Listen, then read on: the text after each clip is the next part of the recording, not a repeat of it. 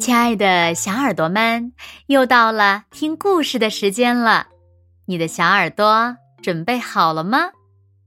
我是每天晚上为小朋友们讲故事的子墨姐姐。今天呀，我们要听到的故事呢，名字叫做《电视机坏了》。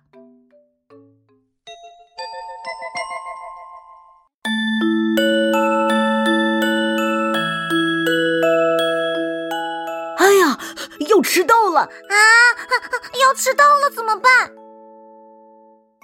今天早上，明珠一家又慌慌张张的开始了一天的生活。昨天晚上呀，他们三个又是看电视看到很晚才睡。明珠一家真的很喜欢看电视。白天的时候，爸爸去上班。明珠去幼儿园，妈妈就一整天留在家里做家务。做家务的时候，当然离不开看电视了。扫地扫到一半儿，他就停下来，看着新闻。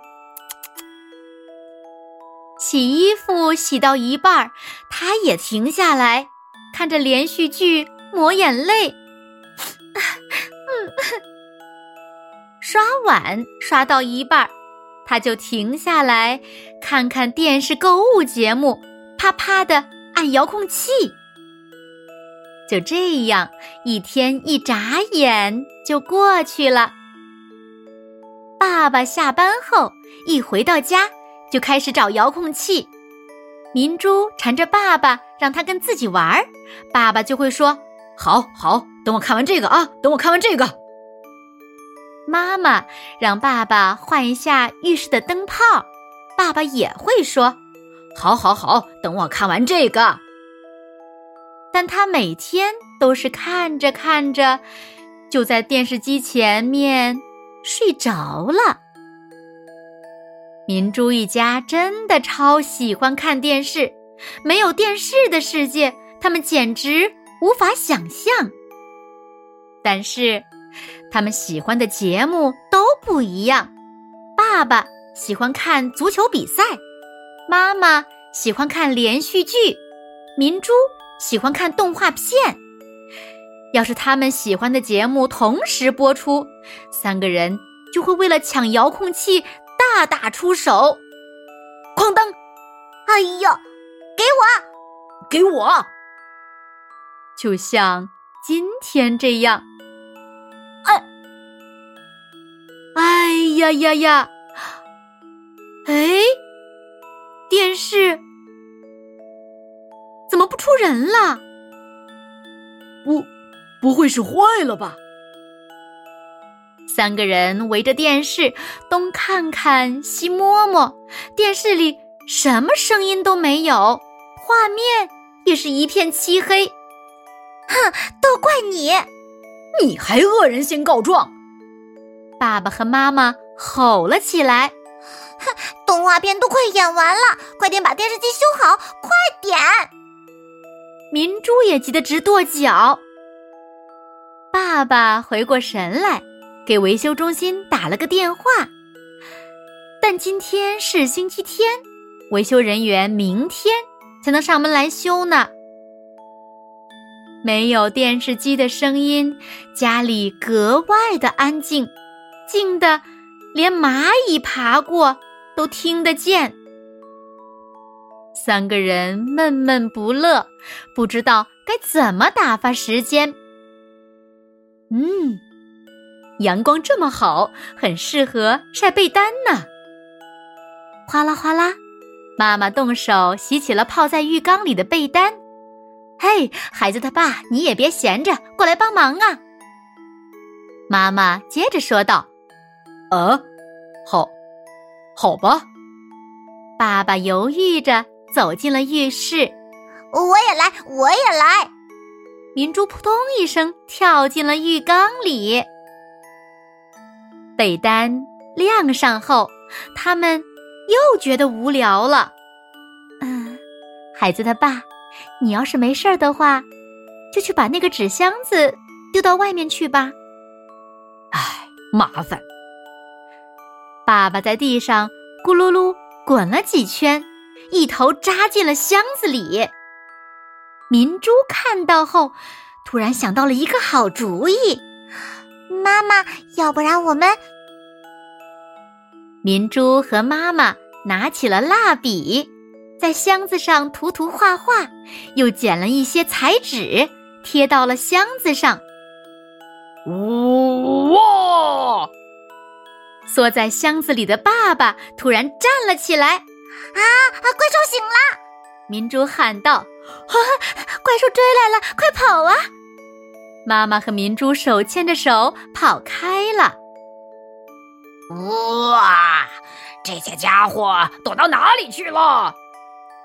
怪兽东张西望的走了过来。哼，你这个懒鬼怪兽，给你点颜色瞧瞧！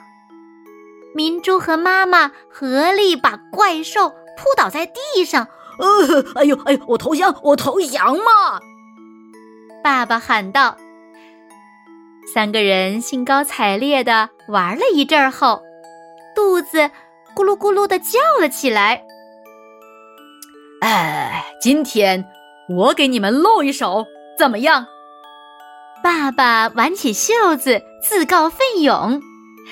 他把饭菜全倒在了一起，堆了满满一大盆，然后在上面浇上红红的辣椒酱和香香的芝麻油。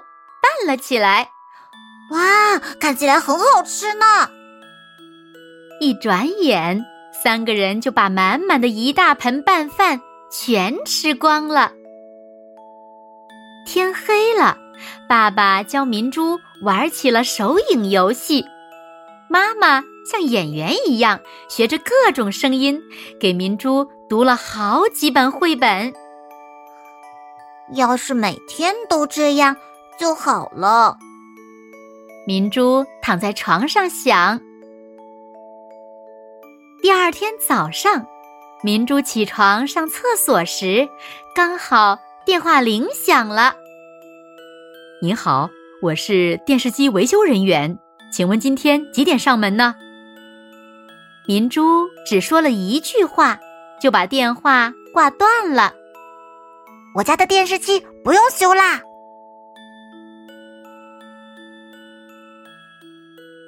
好了，亲爱的小耳朵们，今天的故事呀，子墨就为大家讲到这里了。那小朋友们，你们是喜欢看电视呢，还是喜欢和爸爸妈妈一起玩游戏呢？快快留言告诉子墨姐姐吧。好了，那今天就到这里喽。明天晚上八点，子墨依然会在这里，用一个好听的故事等你回来哦。你一定会回来的，对吗？那如果小朋友们喜欢听子墨讲的故事，也不要忘了在文末点亮六角星的再看和赞，为子墨加油和鼓励哦。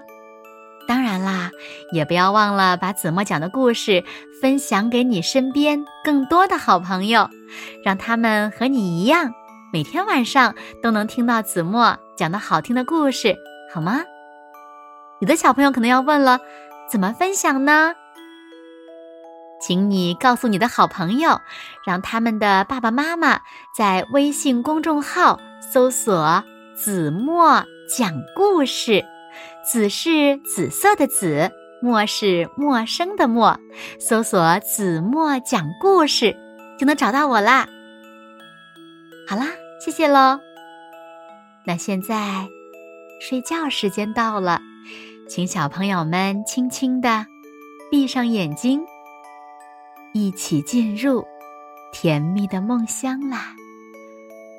完喽，好梦。